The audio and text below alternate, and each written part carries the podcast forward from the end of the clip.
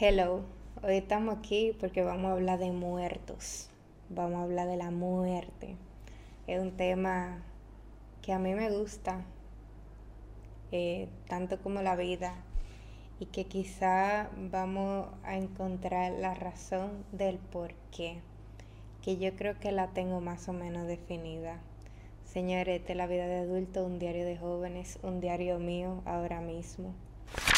Y este episodio se va a llamar más o menos como que no le tengo miedo a la muerte porque que ha sido parte de mi vida, no por haberla experimentado necesariamente, sino por haberla apreciado desde una perspectiva totalmente diferente a lo que quizás eh, una persona común y corriente estaría acostumbrado.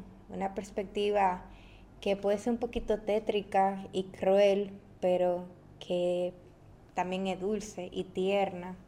Y una perspectiva que he tenido gracias a ser influenciada por el arte y, todo el trabajo de una de las personas que más, ha influenciado mi vida y es Tim Burton, para los que me conocen de una manera un poquito más eh, específica. En este episodio vamos a tratar, vamos, a contar historias y vamos a hacer reseñas y anécdotas. Sin hacer más preámbulo, eh, yo describí la enfermedad de mi madre en el segundo capítulo, tercer capítulo de este podcast. Pero yo no describí la muerte, quizá de manera aérea.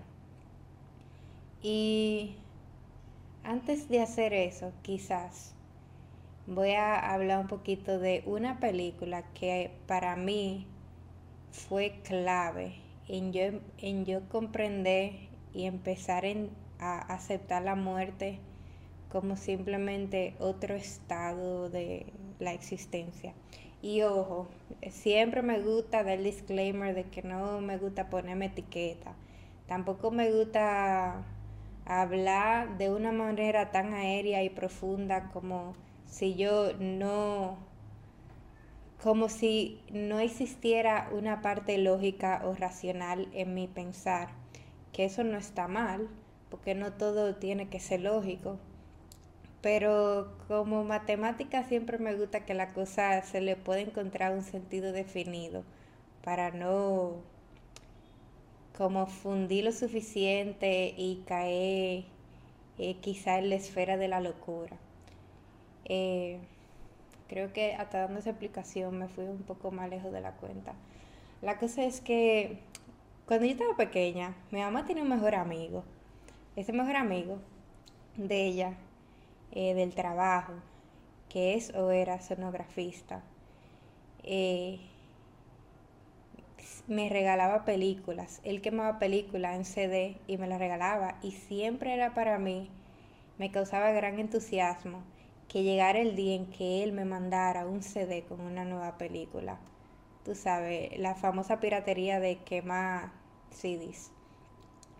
Y él, yo no puedo, mire, mire el, que, mire el poder que tiene el mejor amigo de tu mejor amigo para cuando tú tengas un hijo de influenciar la manera en que piensa un niño a tan temprana edad, desde pequeñita, desde los 4 o 5 años, él me regalaba CD y los CD que me regalaban eran de película específica y no necesariamente populares, eh, aunque sí lo son y lo eran, pero eran como, era como película infantil para adultos. No sé si me entienden. Y entre esas películas había una gran gama de películas de Tim Burton. Para los que no lo conocen, Tim Burton es un director que es bien conocido por su estilo eh, gótico, eh, bizarro y, y, como diferente.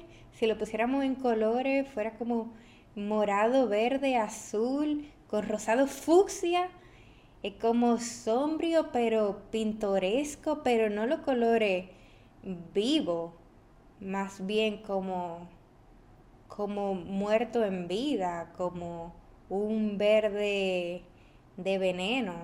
No sé si me entienden, pero me gusta poner a veces la cosa en colores, a veces la cosa en sabores, porque en palabras es más difícil de describir.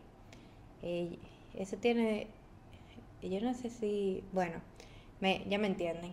ese, ese director, el que no conoce que lo busque, y de lo más seguro todo el mundo que me está escuchando ha visto una película de él, porque él hizo El extraño mundo de Jack, que Nightmare Before Christmas, El cadáver de la novia, eh, varias películas de Batman, hizo Big Fish, que es mi película favorita después del cadáver de la novia, hizo, señores, un trozo de películas de, de cortos como Vincent, que me encanta, que lo mencioné en un poema hace varios episodios de este podcast. Emma, la cosa es que entre esas películas que el amigo de mi mamá nos quemaba, estaban, mm, quizá un 70% era película de Tim Burton que yo empecé a ver y, me empezaron a, a, gustar más de la cuenta. Quizá una parte tenía que ver con el hecho de que me identificaba con los personajes y este episodio quizás no lo dedique completamente a describir mi relación y mi apreciación por el trabajo de ese señor, porque todavía no, no supiera organizar mis pensamientos al respecto. Es como algo que no puedo describir, solamente siento una gran identificación. Eh, pero, como no sé, siento que mi infancia se parecía bastante a, a los dilemas y las controversias y los problemas y, y, los nudos que surgían en ese tipo de película y los personajes principales, personajes que generalmente se veían como en, en que eran, eran películas aparentemente infantiles, pero nada que ver, que al día de hoy yo repito y reflexiono y, y no termino de, de, aprender en cada iteración de, de que la, bueno, en cada vez que la veo. La cosa es, hablando específicamente de una película que era la que más me gustaba, la que más repetía, la que más metí en ese DVD, era El cadáver de la novia. Y es una película que, que a mí me encantaba precisamente porque plasmaba lo que, lo que es la manera en que yo me desarrollé a... Lo que es la manera en la que yo ahora aún habiendo sido influenciada por ese estilo y esa perspectiva, eh, hago la paz con ver mucho de la cosa de la vida. No sé, ustedes la tienen que ver, la recomiendo. Pero para narrarle un poquito la película sin spoileársela, la película, y que ya estamos hablando de la muerte, de la vida, la película es interesante con relación al tema que estamos tratando el día de hoy, porque pone lo que es el mundo de los vivos, ustedes se van a dar cuenta cuando la están viendo, de, y lo describe y lo ilustra de una manera tan monótona y opresiva. La, vida, la película empieza así, en el mundo de los vivos, describiendo que el estilo de vida así es como monótono, es opresivo, donde lo más importante para los vivos es el dinero y el estatus, y los sentimientos se consideran triviales, inclusive al inicio de la película, cuando están en el mundo de lo vivo, los colores son sombrios, no hay como contraste, no hay color realmente, simplemente eh, tonos de gris y de azul. Y de repente, en lo que se va desarrollando la trama, hay un entrelace entre el mundo del vivo y de los muertos. Eh, no la voy a spoilear la película, pero se Pero en un momento el personaje principal accede al mundo de los muertos y el mundo de los muertos es plasmado de una manera más colorida en las que, eh, y de una manera en la que todos los personajes que están muertos parecen tan más felices de lo que de los personajes que están vivos. Ojo, no, yo oyendo esto suena como incentivando la palabra prohibida, pero nada que ver. Estoy describiendo una película. La cosa es como, como la felicidad que, que, que, se siente al ver el comportamiento y las expresiones de los personajes del mundo de los muertos. Es como, como se supondría ser lo opuesto que uno esperaría a lo que se está portraying en el mundo de los vivos. Es como si los muertos fueran más felices porque hubiesen olvidado por completo los problemas que tenían cuando estaban vivos. Y hasta esa reflexión es como sumamente interesante, como llegar a un mundo que uno en vida se preocupó lo suficiente como para alcanzar una felicidad que inevitablemente iba a existir con el cese de lo que se quería eh, lo que se quería preservar, que era la vida. No estoy diciendo que no se puede encontrar la felicidad en la vida, pero más bien quizá empezar a sentar como mi interpretación del proceso en sí, como que, no sé, todo, todo es parte, todo es como un sistema integrador, el existir en sí y agregándole una frase súper cliché de que la energía ni se destruye ni se crea, sino más bien que se transforma. Entonces la muerte no es el fin, sino como el principio y el fin de algo. Es como, no sé, como un número, que el 3 no el final del 2, ni el principio del 4, es como la transición. No sé, it's just interesting. Entonces, no sé, irónicamente esa película logra plasmar un contraste entre el mundo de los vivos y el mundo de los muertos. Y lo, lo aplica como un efecto negativo entre lo, la idea popular, haciendo que el mundo de los muertos tenga aún más vida que el mundo de los vivos. Para los que han visto la película, todo esto le va a hacer sentido y los que no, cuando la estén viendo, me van a entender. Y yo no necesariamente estoy dando spoilers. Eh, y no sé, la trama a lo largo de la película a mí desde temprana edad me interesó lo suficiente y empecé a sentar las bases de yo entender y pensar de una manera en que no era que yo estaba necesariamente looking forward morirme para llegar a un mundo tan fantástico como lo pinta eh, este director a través de sus películas, pero tampoco le tengo miedo desde temprana edad, porque algo increíble que hace, bueno, algo increíble que he aprendido a apreciar, y quizá este episodio fuera así súper genial, si tuviese como una musiquita súper sombria pero inspiradora, imagínense eso. Eh, como que algo que he llegado a pensar es precisamente como Ah, en esa misma línea, lo es que no le tengo miedo. Como es, tan normalizado el tenerle miedo a la muerte y asociarlo con, quizás si lo vemos desde un punto de vista del terror, como cosa fea, eh, inspirada por hasta la misma religión y, leyenda y cuento y mierda. Y, es tan curioso porque a veces como el sentido común es menos común de los sentidos. No sé dónde, de dónde empezaron a salir tantas como creencias irracionales cuando quizás lo más normal sería esperar que no sea algo necesariamente feo. No sé. Yo, yo, yo lo veo así y por eso no le tengo miedo desde un principio poniendo a lado el apego que uno crea con las personas que eventualmente se van, que quizá es el problema de la muerte, no la muerte en sí, que supone como un, un duelo a, esa conexión que uno hace con otro ser querido. Es que yo, no, yo nunca le tuve miedo a la muerte de mi mamá, pero sí a, a no compartir con ella.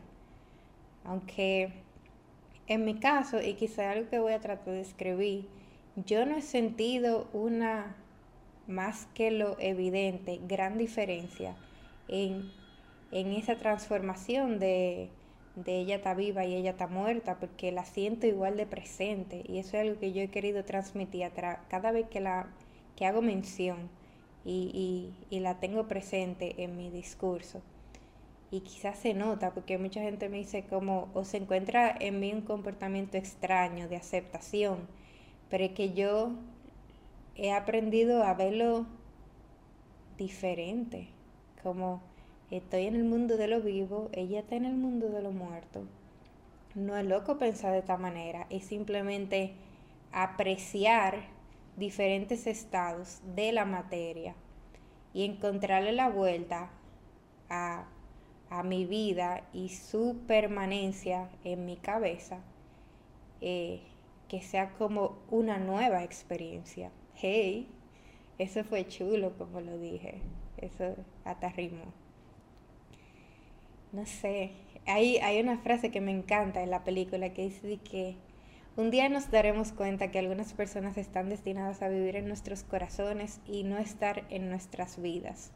Y claro, está estructurada esa frase así porque hace alusión en un momento de la película a algo que no voy a espolear. Pero eso se podría, o yo lo aplico de tanta manera, puede ser de la manera romántica, pero también de la manera fraternal, lo aplico hasta con mi relación con mi mamá. Cuando a veces me planteo eh, el dilema de o, la realidad de que mi mamá no va a estar en, en momentos importantes de mi vida o no solo mi mamá, hasta los que se vayan cuando se tengan que ir eventualmente, que son y siguen, bueno, y siempre seguirán siendo importantes para mí, como como cuando yo pienso que mi mamá no va a estar presente cuando yo tenga hijos, cuando sea el día de mi boda.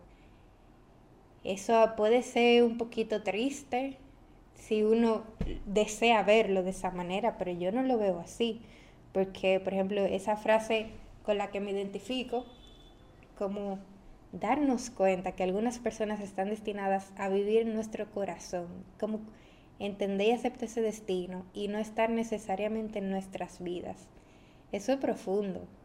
Eso, eso, eso como es parte de la esencia de lo que estoy diciendo de aprender a convivir con la no existencia física de algunas personas.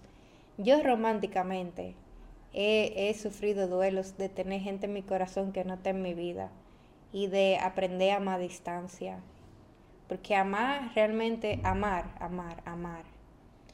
Yo personalmente entiendo que algo unilateral, yo no necesito que sea correspondido ni bilateral. Claro, si es para ejercer un proyecto como un matrimonio o una relación, es necesario. Pero yo creo que amar es algo que, además de ser gratis, es sumamente individual. Tú puedes amar lo que tú quieras y a quien tú quieras. Nadie te puede quitar ese sentimiento y tú lo puedes ejercer. El problema es cuando tú crees expectativa sobre eso que tú estás sintiendo. Y esto no es un episodio del amor, pero relacionando lo romántico con lo fraternal y con las exigencias que uno se plantea a la hora de querer apegarse a otra persona su vida, que, que no, que como un día nos daremos cuenta que algunas personas están destinadas a vivir en nuestros corazones y no estar en nuestras vidas. Mi mamá vive en mi corazón, no está muerta, que no está en mi vida, en el día a día, no me escribe, no me da like, no me llama, pero vive, o sea, lo siento, cada vez que la menciono es como eh, eh, es como una, una presencia muy, muy fuerte que no puedo reconocer con tristeza ni con dolor. en mi causa alegría. Es como raro, es como bizarro, es como espelu no sé, como, es como es como algo tan humano que puede ser espeluznante, pero no deja de ser increíble. Y que, es, y que yo creo que la, característica de, espeluznante o de bizarro, de terrorífico, nada más el lado de la cultura y, la manera en que mucha gente no ha inducido a percibir muchas cosas y, se ha normalizado de esa manera, cuando no. Una película que, a mí me gustó mucho en su momento y que la pude ver con mi mamá cuando estaba viva fue Coco. Y esa película tiene un espacio en mi corazón porque en esencia el mensaje es que muere quien se olvida. Y, me gusta mucho y me gustaría hasta conocer un poquito más de la cultura mexicana, que celebran el Día de los Muertos, así como uno celebra la vida todos los días, como es un gran, algo culturalmente muy, muy presente, que no tiene que ser diabólico, es totalmente normal. Como recordar, reconocer, apreciar, recordar a los que ya no están y otro estado de la materia y de la energía, que, la muerte. La película básicamente dice, muere quien se olvida. Y mientras tú reconozcas a tus muertos y tú lo tengas presente en vida, es imposible que, que una persona puede que no esté en tu vida, pero que esté, que no esté en tu corazón solamente si tú no, no lo reconoces. No sé, ¿tú me entiendes? Algo así. Entonces, más o menos como que hablé de la película del cadáver de la novia sin, hablar de ella, porque la recomiendo y quisiera que la vean, como para que entiendan un poquito del sabor que de, de mi perspectiva con relación al tema, pero quizá hablando específicamente de mi experiencia con la muerte de mi mamá. Yo recuerdo que cuando, mi cuando yo me di cuenta de que mi mamá se iba a morir, yo no, yo no, yo, yo, yo me puse triste, pero yo no estaba infeliz. Yo, yo sentí como una, una tristeza normal y como yo sentí la emoción que siente una persona que está viva cuando pierde algo de valor. Pero que la pérdida de una persona es la ganancia de otra. O no sé, yo también veo que una moneda de dos caras, tú sabes, para ganar hay que perder. Que yo perdí la presencia física y la permanencia de mi mamá en esta tierra, pero de otro lado, ella o otra cosa gana no en ese momento recuerdo el día, yo, yo lo dije, yo como que cuando la vi por última vez, sabía que, que ya ella estaba ida, aunque su corazón latía, que iba a ser cuestión de, de, no te voy a decir ni minutos ni horas, pero del presente, quizá por decir ese mismo día, que iba a llegar el, el veredicto final y yo me sentía como cuando uno tiene una despedida, una, una muerte en vida. Recuerdo que estando en mi casa ese día, como a eso de las seis, yo le escribí a mi mejor amiga, que canta muy bonito, y le dije que mi mamá estaba muy mal y que me gustaría que en caso de que pase el worst case scenario, ella le cantara una canción en el funeral. Y yo recuerdo esto tan vividamente porque lo, lo busqué, la conversación, los otros días. Recuerdo que ella como que me dice, claro, pero en el justo preciso momento en que yo estoy teniendo esa conversación con ella, mi mamá se murió.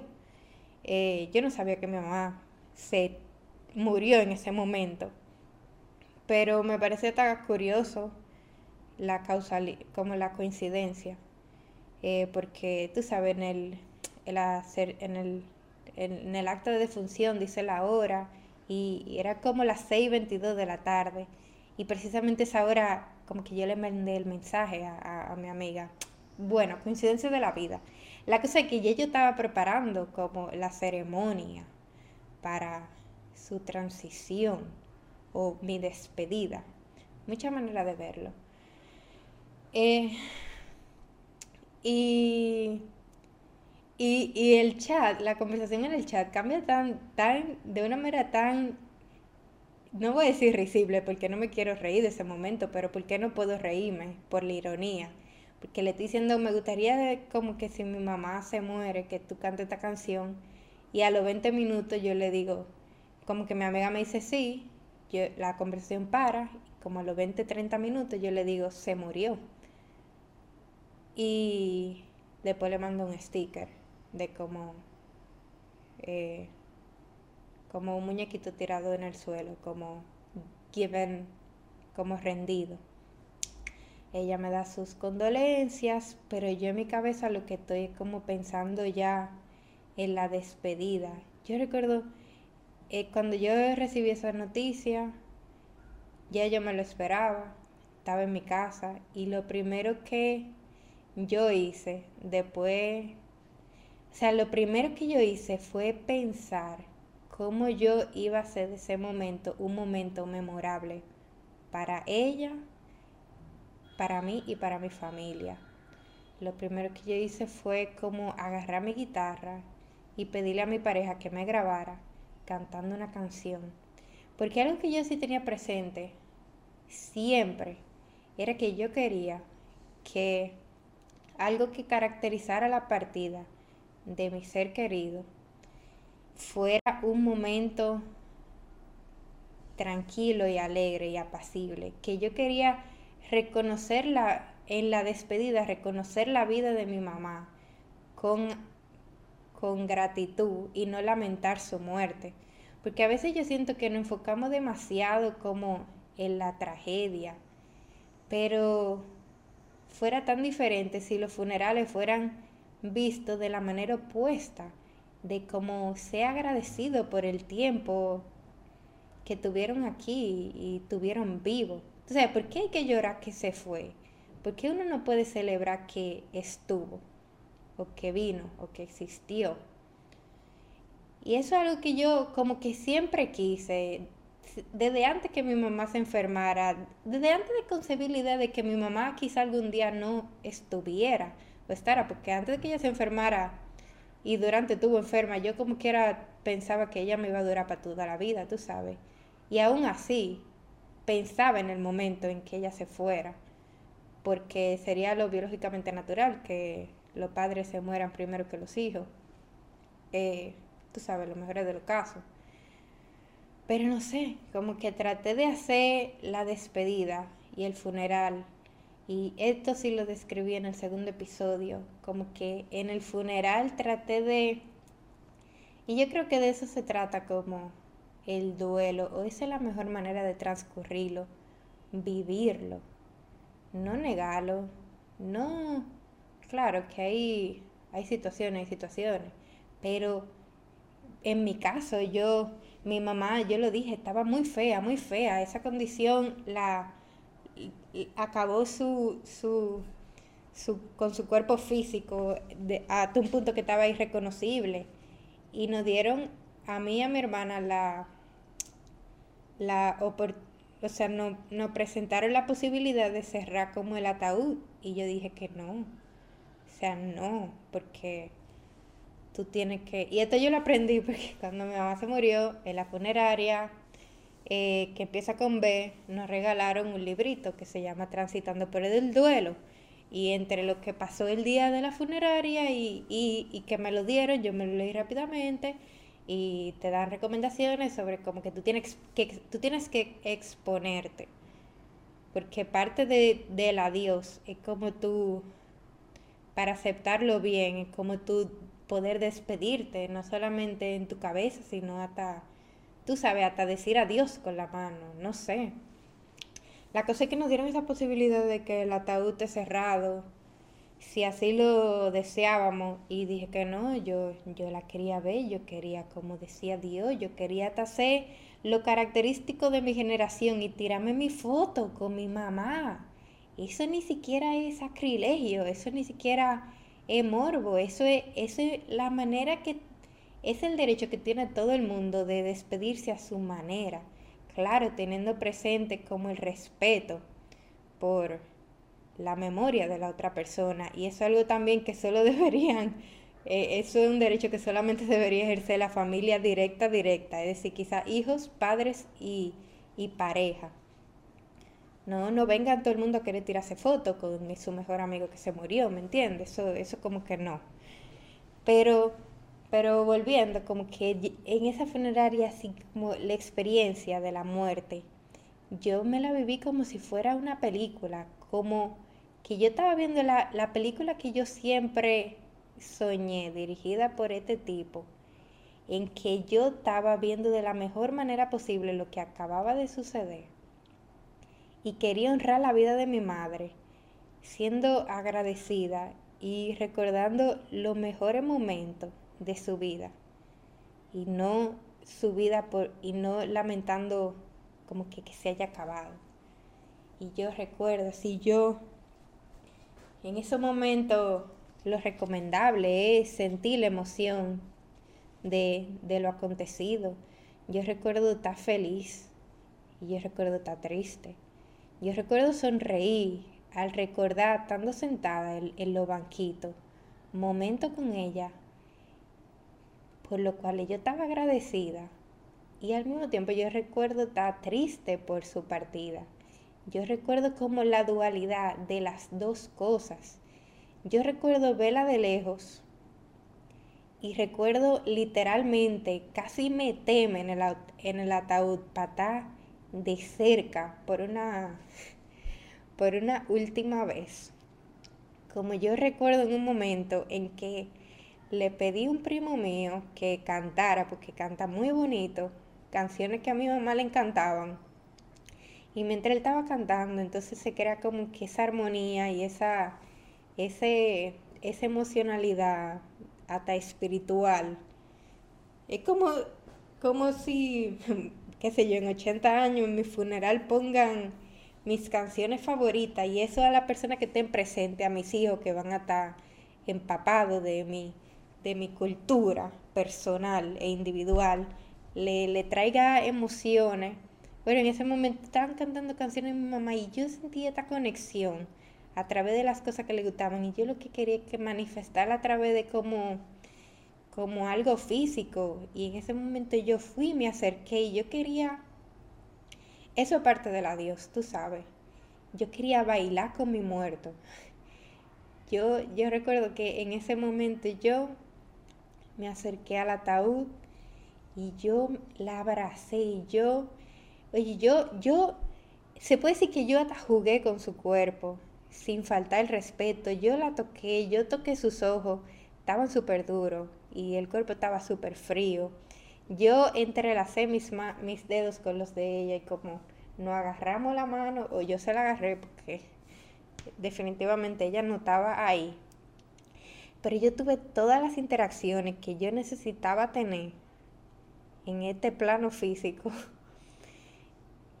yo no sé si ella la tuvo conmigo en ese momento honorífico de despedida, desde donde ella estaba. Eh, escojamos creer lo que queramos creer para todo el mundo que, que tiene una creencia en particular sobre el más allá. Pero esto es lo mío, porque esta es mi fucking historia.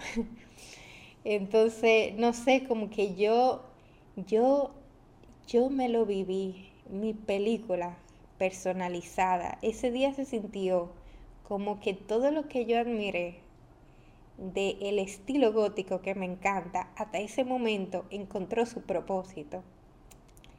Y hasta como que me, me se me a los ojos porque qué poderoso cuando llega un momento en tu vida para lo que tú siempre te tuviste preparando y tú no tuviste consciente que mi película favorita era el cadáver de la novia hasta que viví en mi vida la película del cadáver de mi mamá y pude asociar el mundo de lo vivo y el mundo de lo muerto desde una manera bien personal. Eso, eso es tú ser el personaje principal de tu maldita vida. Y eso es quizás aprender con, referencia a manejar ciertas situaciones de la mejor manera posible. Por eso hay que ser agradecido y alabar la variedad. Por eso Tim Burton me encanta. Esa es una de las razones para lo que se preguntan, si se lo habían preguntado. Y qué genial, es genial, es genial, es genial, es genial. Yo no puedo, no puedo, o sea, que se me hagan los ojos, pero mi cara tiene una sonrisa y es como contradictorio. Hasta podría sentirse psicópata, pero que quizá es una, es una variedad de la emoción poco explorada que contempla la apreciación por las dos fucking caras de la moneda. Que es placentero sentir, sentir placer, al igual que tiene su gusto sentir el dolor, porque al final se siente de sentir. O sea, al final se, al final se trata de sentir. ¿Verdad? Hay una frase que como que dice No se trata de saber, se trata de sentir. Es una frase eh, que me dejó, que me enseñó una persona. No se trata de saber, se trata de sentir. Y ese, ese como que, siguiendo con la descripción de la muerte, así como tuve mi momento de interacción con el cadáver, momento para el cual llegase el momento, I was looking forward and I was ready. Y quizás esto es yo contando mi historia, pero al mismo tiempo sentando o dando una referencia para que otra persona lo considere como una opción cuando esté viviendo ese momento, porque todos lo vamos a vivir. Yo no le deseo a nadie que nunca pierda a nadie, porque eso sería desearle no vivir. Como yo lo que deseo es que todo el mundo disfrute eh, cada etapa, la vida y la muerte. Yo deseo que tú aproveches el tiempo con tus seres queridos y, y no lo desperdicies. Porque ciertamente la muerte es incierta, pero cierto es saber que que el tiempo es limitado. Y eso es un mensaje esencial de todos los episodios de este diario como el valor del tiempo que se ve reflejado en todas las decisiones que yo tomo, que al final del día, no sé, como invertir bien el tiempo en la vida que tú ames vivir. De eso se trataría. Pero no vamos a hablar del tiempo, estamos hablando de la muerte, es diferente. Esto fuera súper chulo si tuviera como animado, ¿verdad? Alguien haga eso. Hágame el favor. La otra cosa es, no sé, cómo no, no que, eh, que el problema es el apego. El problema es el apego. Por eso a veces uno no deja ir. Y, y, e, y me acuerdo de un momento en la película en que eh, uno de los, o sea, Emily, la novia muerta, Víctor es el novio vivo. Víctor está en el mundo de los muertos y quiere volver al mundo de los vivos porque él está vivo, él solamente se coló al mundo de los muertos. Y le pide ayuda a Emily para volver al mundo de los vivos y van donde un hechicero. Y le explica la situación, que él está vivo y sin querer se coló en el mundo de los muertos. Y el hechicero le dice, muchacho, pero ¿por qué tú quieres ir al mundo de los vivos cuando los vivos se mueren por venir al mundo de los muertos? Y eso es hasta es como que, why go up? Why go up there when people are dying to get down here? Porque literalmente, o sea, la gente se muere por, por ir a ese nuevo mundo. No lo estoy incentivando. Lo que digo es que como que quizás estoy motivando a aceptarlo de la manera natural en que suceda, que sería lo ideal, ¿verdad? Eh, entonces, no sé, yo siento que, como en mi experiencia, cuando mi mamá se murió. Yo lo acepté y lo vi de esa manera porque entendí que quizá era el principio del fin, que era lo que tenía que pasar, que ella se murió para literalmente irse para otro lado, que, que eso fue lo que fluyó, que no se forzó, tú sabes, porque se podían hacer mil cosas para tenerla conectada, la verdad, y no fue no fue tampoco que decidimos desconectarla, pasó de que su cuerpo dejó de, su corazón dejó de latir y ella dejó de respirar. En mi caso en particular. Pero es como, como fue, fue tan suave, fue tan fácil como la trans, o sea, no fue fácil, pero no fue, no fue difícil porque se aceptó como ese cambio. No sé si ustedes me entienden. Y, y then again, todos mis esfuerzos son para quizás de estos procesos normalizarlo y hacerlo más apacible y a menos. Que para mí la muerte es normal. Y y para mi mamá también lo era. Mi mamá estaba tan normalizada. Algo que me, algo que me pone triste que es pensar que quizá mi mamá pensaba como yo y no, no pude compartir lo suficiente como para compartir muchas cosas con ella, aunque la obligaba a ver muchas películas que a mí me gustaban y conectábamos a través de eso. Mi mamá y yo juntas nos sentábamos a ver películas como Donnie Darko o como Frank Winnie de Tim Burton. Y como y mi mamá era doctora. Mi mamá estaba bastante familiarizada con la vida porque ella traía niños a la vida, o sea, era una ginecóloga, obstetra, y también estaba familiarizada con la muerte porque presenciaba literalmente cuerpos dejar de, de vivir. Como para ella era normal. Algo muy curioso era que ella, ella, ella vivía entre lo vivo y lo muerto, literal. Como quizá esta conversación hasta me hubiese gustado tenerla como... Y tú ves, me pongo como me... Me hago los ojos, pero me pongo feliz por las similitudes. No sé, porque por una parte digo, me hubiese gustado tenerla con ella, pero al mismo tiempo me identifico lo suficiente con ella porque vive en mi corazón. Que siento que ya la estoy teniendo. Como no sé, también, qué sé yo, yo soy su hija, yo eh, quizá heredé y fui bastante influenciada por su manera de pensar, que ella no necesariamente era fan de Tim Burton, pero que no, no se expuso lo suficiente como yo, pero quizás se, se hubiera identificado bastante. Y le gustaba mi muñequito que yo tenía en mi cuarto. No sé, super cool. Eh,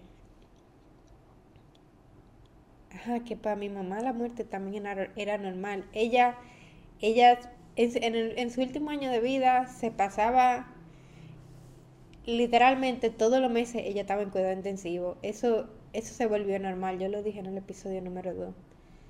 Y ella siempre me decía como que, ah, como que, ay, hoy se murió el que estaba al lado de mí. Y a veces eso la deprimía porque tú sabes, está en medio de la muerte, eso, eso como que es un mood, pero que ella estaba, o sea, ella estaba como, ya lo entendía, lo entendía.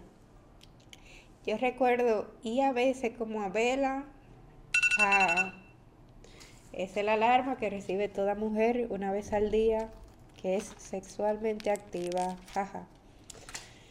Eh, sorry por esa pausa.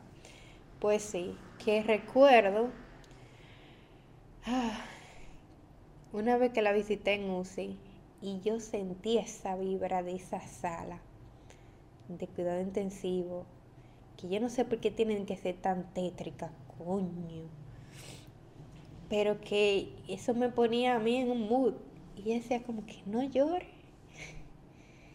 Que eso es como normal. Y qué interesante. Qué interesante es muy, muy, muy interesante. Y yo trataba de contenerme porque estaba llorando por un futuro que no existía, que era proyectar que eso que estaba sucediendo en ese lugar le iba eventualmente a pasar a mi mamá. Pero que no había problema. Si eso pasaba, mi mamá la persona que más estaba para su muerte que yo conozco y creo que llegaré a conocer. Mi mamá se compró su plan de funeral antes de enfermarse. Eso, eso se normalizó tanto en mi casa. Es otra cosa. Mi mamá, y para, para futuros episodios voy a tratar de escribirlo planificada que era mi mamá. Que los otros días en la mudanza yo encontré una carta que mi mamá escribió en el 2014. Mi mamá estaba, mira, viva y coleando sin rastros de la enfermedad que estaba en el porvenir. Y en esa carta mi mamá escribió y dijo como que Chabel y Temis, si me llega a pasar algo, esto y esto y esto y esto y esto. Estas son las instrucciones. Y mi mamá, o sea, siempre no me, sin, sin sospecha, sin sospecha, y eso es algo, porque una cosa es que tú empieces a dar alerta y te empieces a preparar cuando tú sabes que el final es inminente, es crónica de una muerte anunciada. Y otra cosa es que tú te empieces a preparar porque tú reconoces la vida y lo que parte y lo que es normal, que, que uno no es inmortal. Entonces por eso también como que, no sé, eso da paz. Ah, y quiero hablar de mi experiencia, pero al mismo tiempo quiero motivar porque yo no, yo no, yo reconozco lo depresiva que yo pudiera estar si yo no hubiera tenido la infancia que yo tuve, expuesta a las influencias con las que me identifico y lo normal que él que fue y ha sido el tema en mi vida de la muerte.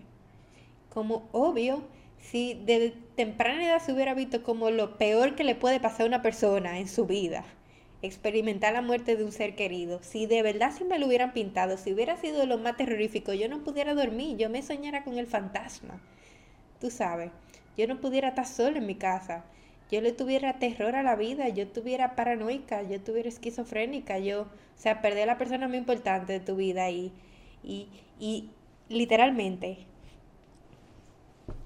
pensar de una manera en que eso es lo peor que te puede pasar, porque tú sabes, los pensamientos crean la realidad. Eso yo creo.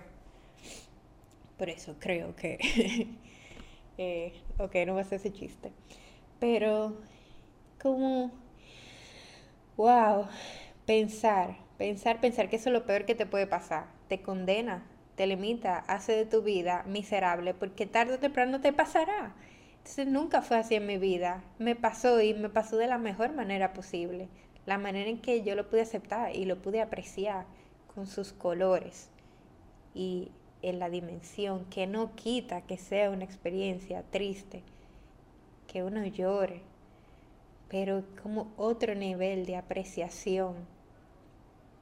Yo no sé cómo describirlo, lo único que me llega a la mente es, mi mamá se murió el 27 de diciembre del 2021, dos semanas después, como la segunda semana de enero, yo me fui a Lopato, Barahona, una finca que tengo, con cinco mejores amigos míos. Y fue muy pronto. Yo hice un viaje para el sur, para irme para el río y para la playa con mis mejores amigos. Y mis mejores amigos, yo notaba en ellos un comportamiento de no sabemos cuál es el mood, porque no queremos hacer un chiste fuera de lugar porque su mamá se acaba de morir y de repente estamos en la playa en un momento súper chill.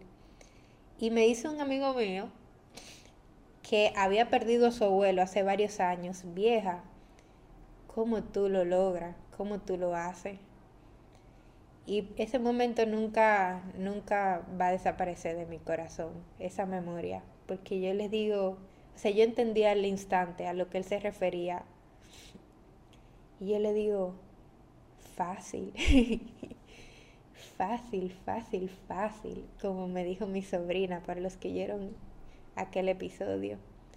Le digo, fácil, mi amigo, que, que yo lo acepto, que mi mamá no hubiera querido que yo lo sufra, que el deseo de mi mamá, estando viva y ahora donde sea que esté, hubiera sido que yo siga viviendo mi vida igual o de una manera aún más intensa, más agradecida, que yo aproveche el tiempo, que yo realmente empiece a apreciar las cosas, que no las dé por sentada, que, que como viva los colores y el día a día, que, que tenga presente literalmente el valor intangible de la vida que no todo es dinero, que no todo es una carrera, que no, como, como lo pone la película, como, ¿por qué hay que morir para llegar a un estado de felicidad en que es los problemas de cuando uno está vivo? Cuando estando vivo uno simplemente puede no darle quizá tanta importancia a esas trivialidades, a esos problemas y darle importancia a lo que realmente merece importancia, como como esos valores a lo, con lo que tú te identificas, te aferra y, esos sentimientos que, que le dan calidad de vida al ser viviente, el sentir. Volvemos a la película, tú sabes, todo se relaciona, a veces yo intento, sin guion, pero bien guiada. Entonces le estoy diciendo esto a él en la playa y se acercan los otros amigos y de repente yo estoy teniendo un discurso que nunca quedará grabado, pero que quizá en mi memoria puedo resumir de tal manera que nunca se va a comparar con ese preciso momento que las personas que estuvieron ahí saben de lo que estoy hablando. Y me gustaría tener un momento así con cada persona que me escucha. Y quizá ya lo estoy teniendo a través de este bendito podcast. Pero es como, oh my God, estamos hablando en la playa. Y yo le digo eso como que esa es la moraleja. Mi mamá, el mensaje de su partida y, y el takeaway para mi vida es que sienta, es que viva, es que no me quede tranca en mi cuarto llorando, es que no, no, no, vista de negro necesariamente por el luto. A mí me gusta el negro de por sí. Hoy tengo un abrigo negro para los que me ven. Pero no sé si me entienden. Que, que míralo así, si tú has perdido a una madre, específicamente, porque yo no sé lo que perdió un padre, ni un hermano, ni un tío. Bueno, sí sé lo que perdió un tío pero una madre, de eso puedo hablar, nada más. Como, ¿qué es lo que hubiera querido tu mamá? Que tú te quedes llorando, que tú te, o sea, que tú vives en una depresión y en un lamento eterno por tu vida. Es como no, tu mamá lo que hubiera querido lo mejor para ti, como una vida llena de emoción, de experiencias, que tú acapares el, como un conjunto innumerable de buenos momentos que tú le puedas luego contar en el más allá si tú decides creer que tal cosa existe. No, no lo refuto, qué sé yo, o sea, yo estoy abierta. Yo estoy loca por llegar a ese, ese encuentro. Si ya no está pasando y mi mamá está consciente de todo lo que está pasando yo y todo lo que estoy viviendo. Yo a veces relajo con, al inicio cuando ella se murió yo relajaba con Temi, aunque ya dejamos de hacer esos relajos. Temi es mi hermana y decía como que, Temi, tú te comiste el jamón. Si me dice que no, eh, como que ahora mami te está viendo, porque mami está en todo lado. Señores, cuando yo, yo decidí, por eso el pensamiento es tu concepción de la realidad. A veces tú eliges pensar de una manera y a veces me da la ganariamente tú no pensar de esa manera. Yo elegí no pensar que mi mamá me está observando en cada momento, porque eso hace algunos momentos muy incómodos, la verdad.